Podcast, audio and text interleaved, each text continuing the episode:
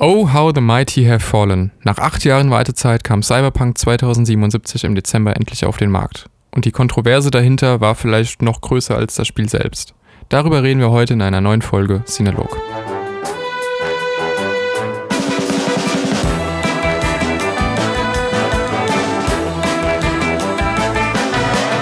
Moin moin und herzlich willkommen zu einer neuen Folge Cinelog.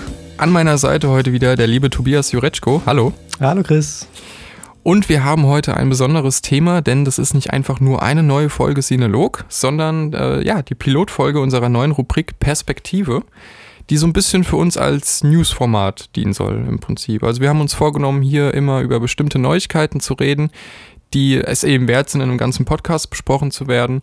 Und aber nicht auf neutraler Ebene, sondern so wie ihr das von uns gewohnt seid, immer mit unserer Meinung, mit unserer Perspektive. Und als ja, doch recht spannendes erstes Thema, denke ich, haben wir uns ähm, die Kontroverse rund um Cyberpunk 2077 ausgesucht, die ja doch große, große Wellen geschlagen hat. Mhm. Tobi. Ich kam in den Genuss, die PC-Version zu spielen, von daher. Die beste. Ähm, die, Spiel, die, die, spielbare Version. Genau, weil du wiederum die PS4-Version spielst. Ja. Äh, von daher ich sag mal, die Bugs bei mir sind wesentlich kleiner und es sind wesentlich weniger Bugs als bei dir. Von mhm. daher habe ich, glaube ich, ein bisschen mehr Spaß mit dem Spiel als du. Ja, das, äh, das wird vermutlich der Fall sein, aber fangen wir vielleicht ganz am Anfang an, was jetzt eigentlich genau passiert ist und warum das erste, worüber wir bei Cyberpunk reden, leider die Bugs sind und nicht das großartige Spiel, das wir uns alle erhofft haben. Äh, ja, Cyberpunk von CD Projekt Red kam acht Jahre nach der Ankündigung am 10. Dezember nach der dritten Verschiebung endlich auf den Markt.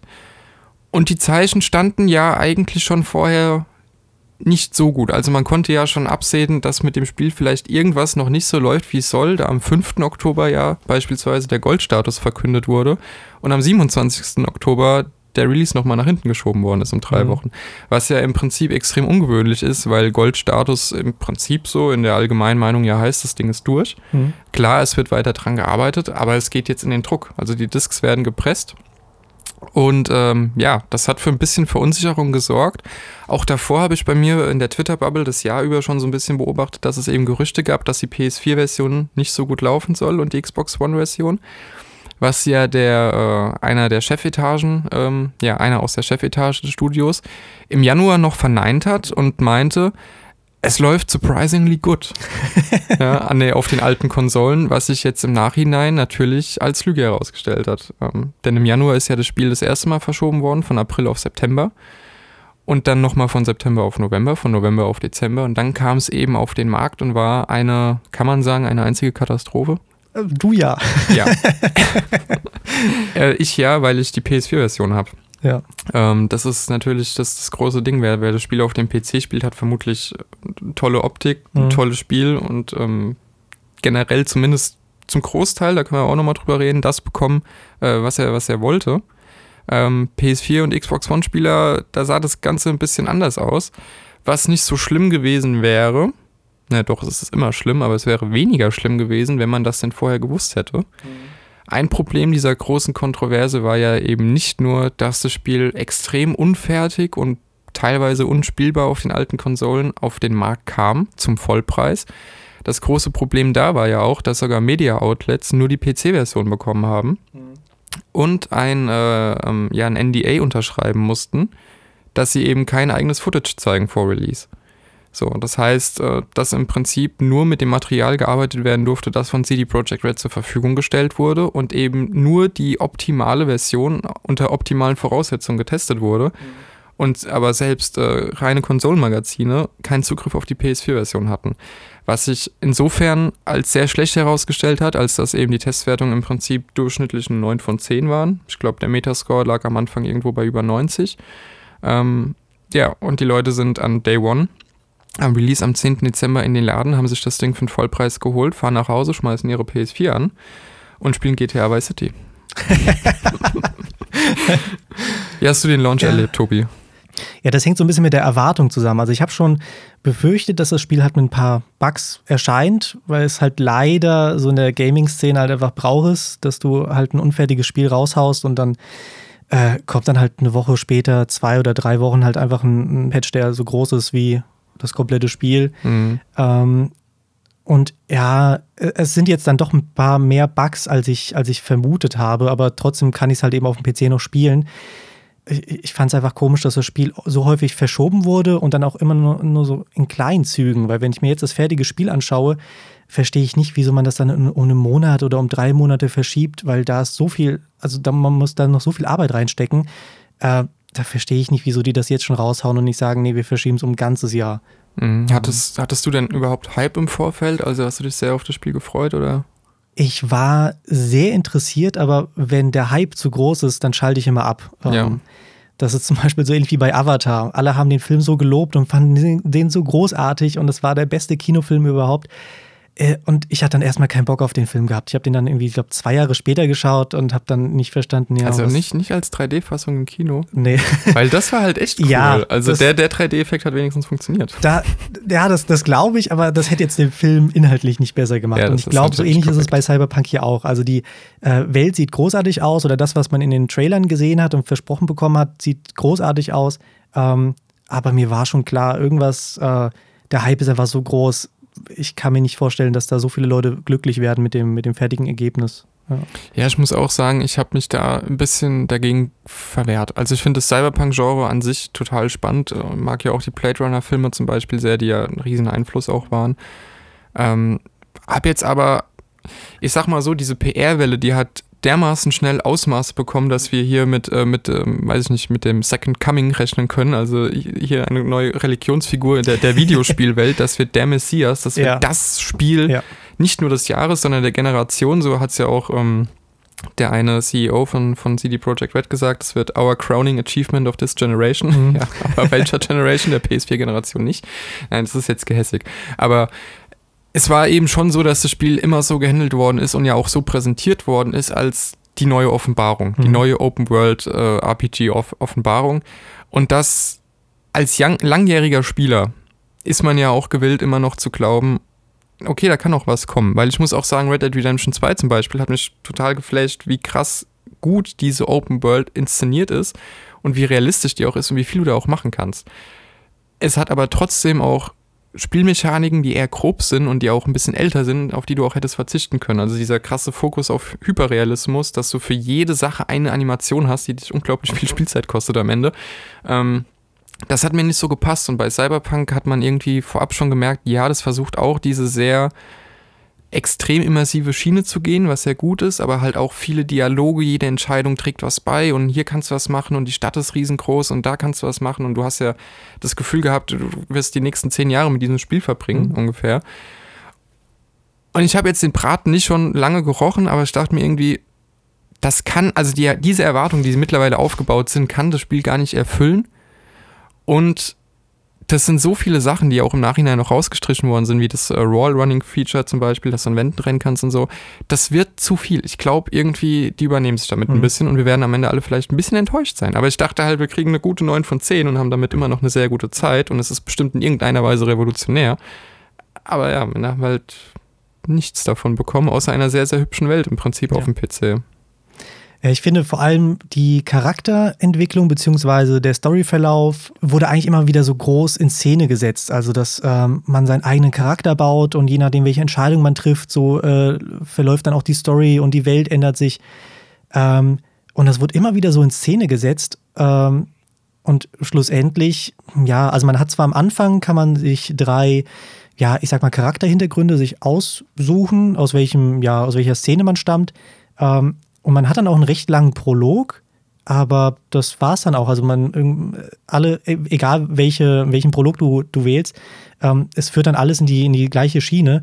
Und dass du so viel Einfluss hast auf die, auf die Story ähm, Mhm. und auf die Welt, das sehe ich hier überhaupt nicht. Mhm. Ja.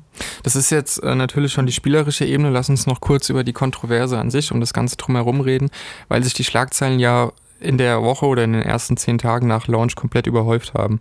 Also das Spiel kam ja auf den Markt und es wurde total ähm, ja, gehypt auch weiterhin. Es hieß, es ist eine 9 von 10, es hat einen guten Metascore gehabt.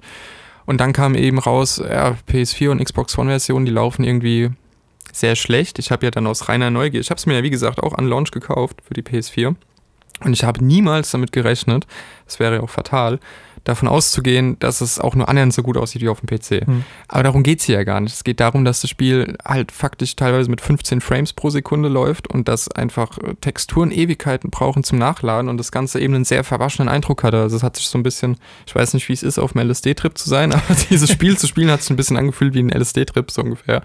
Ähm, ungefähr so wie bei jedem Film, der Neonlichter hat und die Kritiken sagen alle, oh ja, das musst du im Kino erleben, es ist so ein krasses, immersives Erlebnis und, und als hätte man noch nie Neonlichter gesehen. Der Einzige, bei dem ich das durchgehen lasse, ist Winding Refn, der kann das. Aber ungefähr so hat sich natürlich Cyberpunk ein bisschen angefühlt auf der PS4. Es hat einfach keinen Spaß gemacht. Es hat irgendwo auch Kopfschmerzen gemacht zu spielen, weil es einfach so wirklich unansehnlich war. Was jetzt für mich klar, ich habe den, den Preis bezahlt, ich hatte auch noch einen Gutschein und so, das war dann mein Vorteil, aber ich, auch ich stand halt da, habe mir das Ding für 70 Euro gekauft und habe jetzt halt faktisch einen Monat später immer noch kein Spiel, das ich halt spielen kann oder will. Weil natürlich zum einen das Spiel an sich eben jetzt in der Form nicht so viel Spaß macht. Und ich zum anderen aber auch sehe, wie es halt mit einem hochgerüsteten PC aussehen kann und halt weiß, dass wenn ich das jetzt so spiele, das ein bisschen so ist, als würde ich mir die Herr der Ringe Trilogie auf einem alten Smartphone angucken und dann noch nicht mal im Extended Cut. Also ich verpasse einfach sehr, sehr viel und ich will mir dieses Erlebnis ja jetzt noch nicht nehmen, weil ich ja glaube, dass ein großes Erlebnis dahinter steckt. Aber viele Leute sind halt am, am 10. Dezember, sind dann halt, hatten eben dieses böse Erwachen und haben gemerkt, ja, da hätte doch noch ein bisschen Arbeit reinfließen sollen und das war ja erst der Anfang. Es gab ja, beziehungsweise das war schon der zweite Schritt. Im Vorfeld gab es eben diese Testerin, äh, die einen epileptischen Anfall hatte bei, äh, bei Cyberpunk 2077, die darauf gewarnt hat, also die einfach gewarnt hat, das kann passieren. Es gibt eine Szene im Spiel, die das triggert und dafür total angefeindet wurde von, von den ganzen, in Anführungszeichen, Fans, die äh, kein böses Wort gegen CD Projekt Red hören wollen. Dann kam das Spiel auf den Markt, das haben auf einmal alle gemerkt, na, jeder, der jetzt keinen guten PC hat, der steht irgendwie da. Es war dann aber auch noch an Day One profitabel. Also wir reden hier von einem Projekt, das acht Jahre in Entwicklung war, an dem äh, ungefähr die Hälfte der Entwicklungszeit, circa, man weiß es ja nicht genau, mehrere hundert Leute permanent gearbeitet haben. Mhm. Wie sich dann herausgestellt hat, entgegen der Versprechungen der Chefs auch unter Crunch-Bedingungen. Mhm. Teilweise haben Leute über ein Jahr extrem an diesem Spiel gecrunched. Es kam jedenfalls raus und war dann da und es war plötzlich nicht mehr, nicht mehr der Traum von Cyberpunk, den alle hatten. Das stimmt, ja. Ich glaube, Crunch sollten wir vielleicht für ein paar Zuschauer nochmal erklären. Ja, ähm, stimmt. Das, ähm, damit ist jetzt nicht gemeint, dass man so ein paar Überstunden macht, ähm, was ja mehr oder weniger halt mal okay ist oder, oder ja normal ist, äh, dass du vielleicht mal ein oder zwei Stunden mehr arbeitest, sondern damit ist halt wirklich gemeint, dass du äh, plötzlich sechs oder sieben Tage die Woche arbeitest und dass du mehr arbeitest, als du eigentlich ja rein rechtlich arbeiten darfst, nur um ein ähm, ja, um Spiel fertig zu kriegen. Und ähm, da, das ist auch oft verbunden. Also natürlich könnte man jetzt sagen, ja, wieso arbeiten die dann so lange? Die könnten ja einfach sagen, hier, ähm, Chef, ich habe schon genug gearbeitet, ich gehe jetzt heim. Ähm, das ist halt so, wenn du äh, plötzlich nicht mehr so viel arbeitest, ähm, dann nimmst du oder gibst du deinen anderen Kollegen einfach viel mehr Arbeit auf, weil du die halt eben nicht abarbeiten kannst. Ähm, das heißt, es hat noch so ein paar soziale ähm, Probleme und ähm, ja, das ist halt, wie gesagt, mehr als einfach nur mal eine Stunde oder zwei mehr zu arbeiten. Ja, ein Crunch ist ein Riesenproblem. Das haben wir bei allen großen Spielen, also Rockstar Games. Mhm. Ähm, mit den Riesenprojekten ist da immer, immer ganz weit vorne. Auch Naughty Dog mit Last of Us Part 2 stand dieses Jahr schon extrem in der Kritik. Und äh, bei CDPA gab es eben dieses Versprechen, wir werden keinen Crunch machen. Mhm. Wir werden das so organisieren, dass kein Crunch nötig sein wird. Und dann hieß es, naja, jetzt in der letzten Phase des Spiels, die ja dann immer länger geworden ist, also wir reden jetzt von Januar und dann hieß es, naja, in drei Monaten kommt es raus und dann waren es noch elf Monate mhm. bis dahin in der letzten Phase des Spiels ist das normal und jetzt müssen wir halt leider crunchen, das wird sich nicht vermeiden lassen. Und dann ist halt eben rausgekommen, naja, aber manche machen das halt schon viel länger. Also den Aussagen nach hieß, hier konnte man ja glauben, naja gut, jetzt fangen sie an zu crunchen und es ist jetzt immer noch schlecht, aber es ist vielleicht nicht so lange. Also es ist halt Quatsch. So, es ging halt schon die ganze Zeit, es wurde von der Chefetage mehr oder weniger ja, nach außen hin faktisch einfach gelogen. Wenn man sagt, wir machen keinen Crunch, aber faktisch machen Leute Crunch, ist das eine Lüge. Und ähm, ist ja jetzt auch noch nicht vorbei. Also das Spiel ist ja in einem so desaströsen Zustand, dass du eigentlich permanent jetzt noch weiter Hotfixes und Patches raushauen musst. Das heißt, die Leute haben jetzt vielleicht kurz Feiertage gehabt, die Entwickler, und konnten jetzt mal kurz nach Hause gehen, aber die werden jetzt weiter an diesem Spiel arbeiten müssen. Denn das war ja am 18. Dezember, also acht Tage nach Release, dann der vorläufige Höhepunkt dieser ganzen Geschichte. Das Spiel wurde aus dem PlayStation Network Store entfernt. Und das ist ein absoluter Präzedenzfall. Also es gab durchaus schon Spiele, die von ihren Online-Anbietern wieder entfernt worden sind. Da gab es auch bei Steam schon einige Experten, die da irgendwie ein Spiel auf den Markt geschmissen haben, das einfach noch nicht fertig war. Ähm, aber bei einem Titel wie Cyberpunk 2077, ein Spiel dieser Größenordnung, eines der meist erwartetsten Spiele mhm. der letzten Jahre, dass das aus dem PSN Store entfernt wird und halt bis heute noch nicht wieder drin ist, diese mhm. Aufnahme machen wir jetzt Anfang Januar, äh, das ist schon außergewöhnlich und das ist schon etwas, wo man sagt, kann sich davon CD Projekt Red nochmal erholen? Ich weiß es nicht, weil ja dies, dieser Schritt von Sony auch kam, nachdem sie gesagt hatten, wir sehen, dass ihr unzufrieden seid wir, wir bieten euch Refunds an, also ihr könnt das Spiel umtauschen, ihr kriegt euer Geld wieder. Und das aber scheinbar ohne mit Sony richtig abgeklärt zu haben, sodass halt Sony vermutlich, man weiß es ja alles nicht genau, äh, in Kooperation mit CD Projekt Red, wie sie dann bekannt gaben, eben den Stecker gezogen haben, gesagt, bevor jetzt noch weitere Millionen von Leuten das Spiel kaufen ähm, und dann refunden wollen, nehmen wir es jetzt halt direkt vom Markt. Und Viele Millionen haben es aber schon gekauft. Also dieses acht Jahre in, in Entwicklung befindliche Projekt, ähm, davon natürlich in Anfangszeit erstmal nur ein kleines Team, Konzeptgrafiken erstellen und so. Aber dieses acht Jahre in, in Entwicklung befindliche Projekt mit mehreren hundert Leuten war am ersten Tag profitabel. Mhm. Das heißt, es hat sämtliche Kosten am ersten Tag eingespielt und alles, was man jetzt halt einnimmt, ist quasi Umsatz, mhm. ist Geld, ist Profit. Und das ist für, für, für so ein Spiel dieser Größenordnung absolut außergewöhnlich. Es waren 8 Millionen Kopien, die an Vorbesteller gingen und davon aber eben über 3 Millionen an PS4 und Xbox One-Spieler, die dann mit dem Ding nicht mehr so glücklich waren. Mhm. Und äh, bis, bis heute sind es noch deutlich mehr, aber es wurde am 20. Dezember verkündet, dass trotz Refunds mittlerweile über 13 Millionen Kopien verkauft worden sind. Also es ist immens erfolgreich. Es schädigt aber, so sehe ich das wahrscheinlich, den Ruf von CD ja. Projekt Red extrem. Denkst du, die können sich da nochmal noch mal erholen?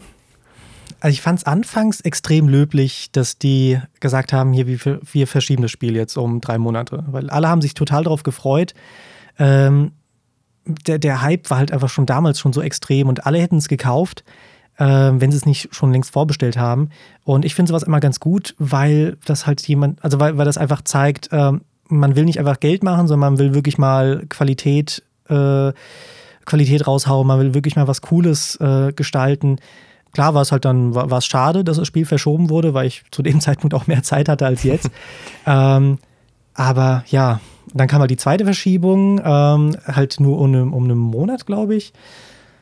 Ja. Drei Wochen dann nochmal von November auf Dezember. Genau, genau. Also von 19.11. auf 10.12. ist es dann nochmal geschoben worden. Ja. Weil das Ding ist ja, CDPR, die haben jetzt noch nicht so viele Spiele gemacht. Mhm. Aber Witcher 3 war halt ein Achtungserfolg. Also es ist ja bis heute zählt es für viele Leute als eins der besten Spiele aller Zeiten, wenn nicht das beste Spiel aller Zeiten. Und sie haben eben eine Politik gehabt, die nach außen hin suggerierte, für Gamer zu sein. Also wir sind nicht wie EA und Activision und die ganzen Vereine und äh, packen euch alles mit Lootboxen voll und wollen im Prinzip nur eure Kohle und kauft euch noch vier Season Passes. Also wirklich, mittlerweile, es gibt so mehrere Season Passes. Wo sind wir mittlerweile angekommen? Ich weiß noch damals, als der erste Season Pass auf den Markt kam, du dachtest, Alter, das ist jetzt natürlich, aber auch Call of Duty ein mhm. Vorreiter. Die haben das Ding dann für 50 Euro verkauft. Zum Vollpreisspiel dazu mhm. und alle waren völlig außer sich und haben gesagt, seid ihr eigentlich noch ganz. Und heute ist es so, hier One Pass, hier Two Pass, hier Three Pass. Okay, alles klar, kaufen wir. Aber CDPR war eben so, ähm, der Good Guy. Mhm. Die haben eine kleine, haben sie auch bei Cyberpunk gemacht, eine kleine Karte in die Packung gelegt und danke für euer Geld und für euer Vertrauen. Und es ist ja schön, dass ihr an uns glaubt und ohne euch, euch Fans wäre diese Arbeit gar nicht möglich. Und die hauen DLCs raus, die halt auch noch wirklich DLCs mhm. sind, nicht irgendwelche Cosmetics für 10 Euro, sondern wirklich Content und liefern und arbeiten an ihren Spielen auch nach Release noch und haben halt immer eine oder das dachte man, immer eine sehr transparente Haltung gehabt, sodass man dachte, ja, das ist der Good Guy. Und darauf baut ja auch der Erfolg von Cyberpunk. Mhm. Also wenn die Witcher 3 nicht gehabt hätten und nicht dieses Good Guy-Profil aufgebaut hätten, hätten ja nicht 8 Millionen Leute Cyberpunk vorbestellt. Das kommt ja nicht von irgendwo. Mhm. Und ähm, der Ruf ist halt innerhalb von, von wenigen Tagen komplett zerstört worden. Also was du wirklich über, ich meine, Witcher 3 kam 2015, was du jetzt über Jahre hinweg aufgebaut hast, hast du innerhalb von sieben bis acht Tagen komplett vernichtet, im Prinzip mit dem Höhepunkt, dass eben das Spiel aus dem PSN Store entfernt worden ist. Und die Frage ist halt, A, hat es sich gelohnt, dass da hunderte von Leute unter extremsten Bedingungen crunchen müssen? Hat es sich gelohnt, dass da eine riesige Open World gebaut worden ist, die vermutlich viel zu leer ist im aktuellen Zustand? Hat es sich gelohnt, eben diese komplette Repetition, die man bis dahin hatte, so an die Wand zu fahren, mhm. um halt an der One profitabel zu sein? Und ja. was denkst du, wie agiert jetzt CDPR? Weil irgendwie müssen sie ja mit dem Ding umgehen. Also ich glaube, äh, also klar, die, die, äh, die Bugs werden die fixen, das ist, das ist klar. Ähm, ich glaube, da wird noch ein bisschen mehr an Content reinkommen, da wird noch ein bisschen was geschliffen. Ja, ähm, aber ich glaube, so ein Beigeschmack von mm, jetzt so langsam kriegt ihr das Spiel, was wir euch vor Jahren mal versprochen haben, ähm, ähnlich wie bei ähm, No Man's Sky. Ich glaube, das wird schon so ähnlich sein. Also ich glaube, die werden das Spiel noch abrunden, aber ich kann mir schwer vorstellen, dass das jemals das Spiel wird, ähm, das uns anfangs mal so versprochen oder suggeriert wurde. Ähm, also mit dem besten Spiel aller Zeiten oder dem besten Spiel unserer Generation. Ähm, das, das sehe ich hier nicht. Also äh, ja, das glaube ich nicht. Wie ist es bei dir? Ja, es ist schwierig. Also ich habe, man kann es jetzt auch auf zwei Seiten sehen. Auf der einen Seite, wenn wir hier CDPA jetzt so, so angreifen, dann greifen wir da vor allem natürlich die Chefetage auch an. Mhm. Weil also von, von denen geht das ja aus. Der, der kleine Entwickler irgendwie, der für, für wenig Lohn als einer von Hunderten dort Überstunden macht oder der Artist oder wer auch immer, die haben damit ja nichts zu tun, wie ja, das klar. Spiel jetzt auf den Markt kam. Und die wussten ja auch, und das haben sie auch in einem internen Call, das ging ja dann auch an die Öffentlichkeit, in einem internen Call haben sie ja die Chefetage gefragt, ihr wusstet im Januar, das Spiel ist noch lange nicht fertig und ihr sagt der Öffentlichkeit, es ist completely playable. Mhm. Und runs better than expected on PS1 Xbox One. Also warum habt ihr da gelogen? Im Prinzip wird ja jetzt wegen der Entscheidung von wenigen ein, ein komplettes Entwicklerstudio, das man bis dahin eben sehr, sehr gut in, in Gedächtnis hatte, mhm. ähm, ja, verunklümpft ist es nicht, denn im Prinzip ist es passiert, was passiert ist, aber der kleine Entwickler kann da ja nichts dafür. Also ja. die tun mir tatsächlich extrem leid bei der ganzen Geschichte. Was halt passieren muss, ist im Prinzip wirklich, also klingt jetzt auch sehr hart, aber in irgendeiner Form musst du nach außen hin zeigen, dass die Chefetage nicht nur sagt, wir, wir nehmen Responsibility, wir, wir tun etwas dagegen, sondern dass du auch siehst, naja, was macht ihr jetzt? Weil werdet ihr jetzt die nächsten zwölf Monate, bis davon eine Definitive Edition oder so rauskommt, weiterhin crunchen lassen, dass das Ding irgendwann fertig mhm. ist? Oder wie reagiert ihr jetzt auf dieses Spiel? Und dann wird man natürlich sagen müssen, es ist für die, die, für Gamer an sich und für jene, die auch Cyber äh, CDPR jetzt noch so vertraut haben, vielleicht nicht schlecht, wenn man jetzt sieht, Marken sind nicht eure Freunde. Mhm. Weil was an, an Shitstorms passiert ist, sobald man irgendwas gegen dieses Spiel gesagt hat, wie vorhin er, erwähnt, der Fall mit, der, mit dem Epilepsieanfall, was da passiert ist an, an Shitstorms, das ist ja, war ja auch nicht mehr schön. Also dieser Gaming-Diskurs, der ist ja auch extrem toxisch geworden.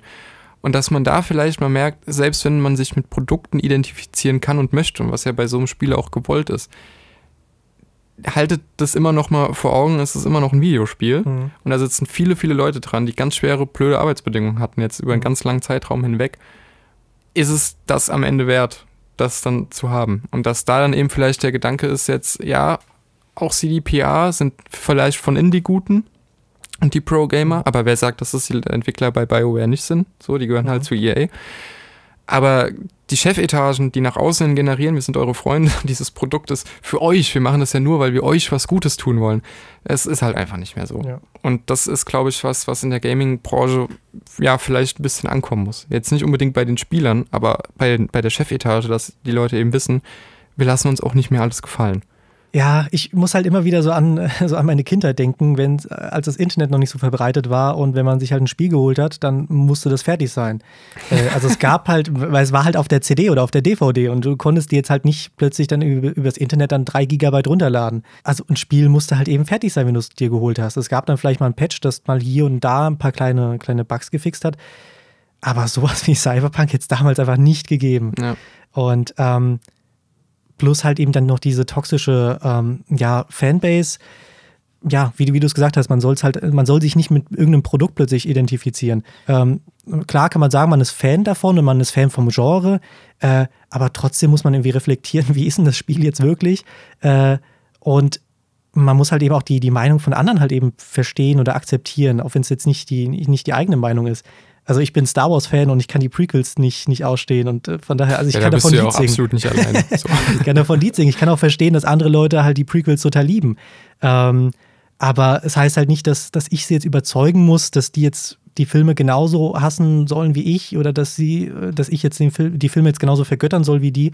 Ähm, ja, also ich glaube, da gibt es einfach so viele Probleme, als A in der, der, in der Fanbase, aber halt eben auch mit der, wie du gesagt hast, mit der, ähm, mit der Chefetage, mhm. dass sie halt verstehen sollen, ähm, ja, sowas kannst du halt einfach nicht, nicht mehr bringen. Das, das geht nicht.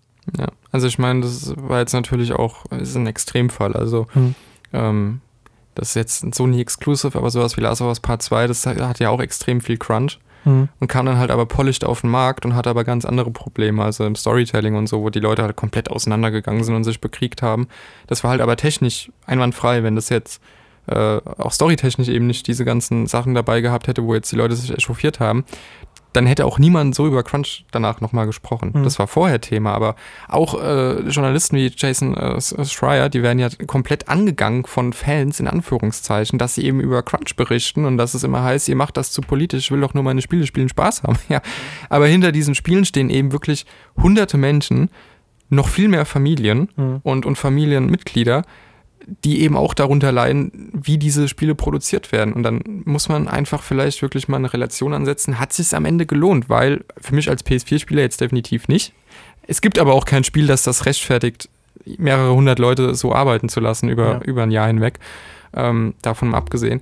Aber hat es am Ende gelohnt, selbst auf dem PC? Ist es jetzt äh, das Spiel, auf das, das wir jetzt am 10. Dezember brauchten oder hätten wir auch noch mal ein Jahr warten können?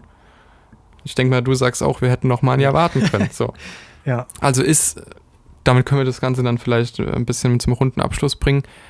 Ist Cyberpunk jetzt ein Spiel, an das du in einem Jahr noch denkst, rein spielerisch, dass du vielleicht in einem Jahr noch mal anfassen würdest, wenn es bis dahin noch viele Patches gab? Oder ist das Thema Cyberpunk, wenn du jetzt mit der Kampagne einigermaßen durch bist, mhm. dann bei dir auch ich bin die ganze Zeit überlegen, wie lange ich noch spielen werde, weil ich, ich kann mir gut vorstellen, dass da noch was dazukommt. Ähm, weil hm, seien es jetzt so Kleinigkeiten, dass du den Charakter einfach nicht mehr verändern kannst, wenn du ihn erstellt hast, was halt mhm. halt bei GTA San Andreas kein Problem war, dass du dir mal wie beim Friseur halt mal eine andere Frisur geholt hast oder irgendwie zum Tattoo-Laden gegangen bist.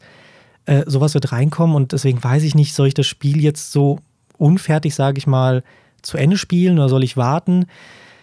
Ähm, also Lust habe ich noch, ähm, weil die Probleme, die ich sehe oder die ich bisher so erfahren habe, waren jetzt nicht so, dass sie mir das Spiel madig gemacht haben. Ähm, aber ich muss auch sagen, ich habe jetzt äh, ja wenig erwartet. Ähm, also ich war jetzt nicht so im Hype wie die anderen. Ich habe jetzt nicht jeden Trailer angeschaut.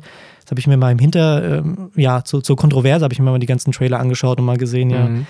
Da wurde viel versprochen, viel erzählt und wenig eigentlich gehalten. Ähm, ja, von daher, also Lust habe ich schon. Ähm, ja, ich weiß nicht, ob ich es jetzt vielleicht durchspiele und dann in einem Jahr vielleicht nochmal anfange, wenn es große Änderungen gibt oder ob ich dann irgendwann sage, ja, irgendwie ist die Luft draußen, ich warte jetzt erstmal ab. Ähm, ja, ich denke mal, du wirst, du, vor allem du wirst erstmal warten, oder? Ja, auf jeden Fall. Also ich habe es jetzt auch erstmal von der, von der Festplatte runtergeworfen. Mhm weil es 120 Gigabyte Speicher braucht von einer sehr kleinen Festplatte und ich spiele es halt gerade momentan nicht.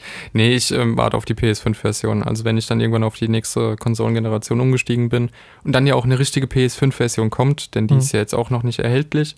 Auch das ist so ein Ding, die haben an so vielen Versionen gearbeitet. Mhm. PC, PS4, PS5, Xbox One, die neuen Xboxen, Stadia. Mhm. Bald kommt's für Switch. Nein, Spaß. Aber Aber ähm, nee, ich werde auf die fertige PS5-Version warten. Und ich denke mal, dass ich mir irgendwann Ende nächsten Jahres eine PS5 holen werde.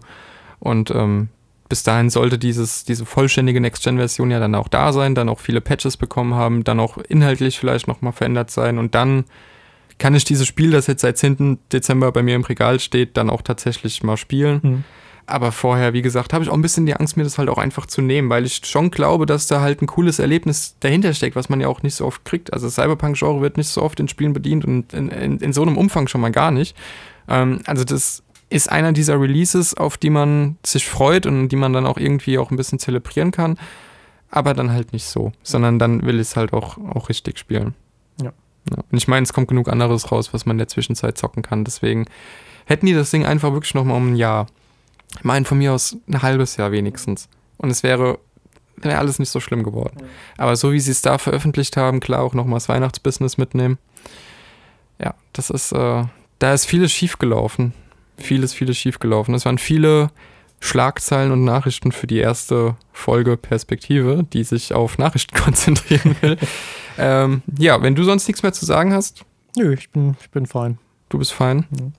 Gut, dann würde ich sagen, ähm, war das die erste Folge. Ihr könnt ja gerne mal Feedback da lassen, ob euch das gefällt. Ähm, vielleicht ein bisschen zur Zukunft dieser Rubrik. Wir machen das im Prinzip immer, wenn was Großes kommt. Also Cyberpunk war jetzt natürlich extrem groß, aber wenn mal äh, Neuigkeiten kommen, bei denen wir denken, darüber sollten wir irgendwie reden, die möchten wir irgendwie selber nochmal einordnen und dazu was sagen, dann wird es äh, dieses Newsformat Perspektive geben, sofern ihr denn damit zufrieden seid. Ja. Ja. So, in diesem Sinne, viel Spaß vielleicht mit Cyberpunk, wenn ihr spielt. Ansonsten ähm, bis zum nächsten Mal. Ja. Ciao, ciao.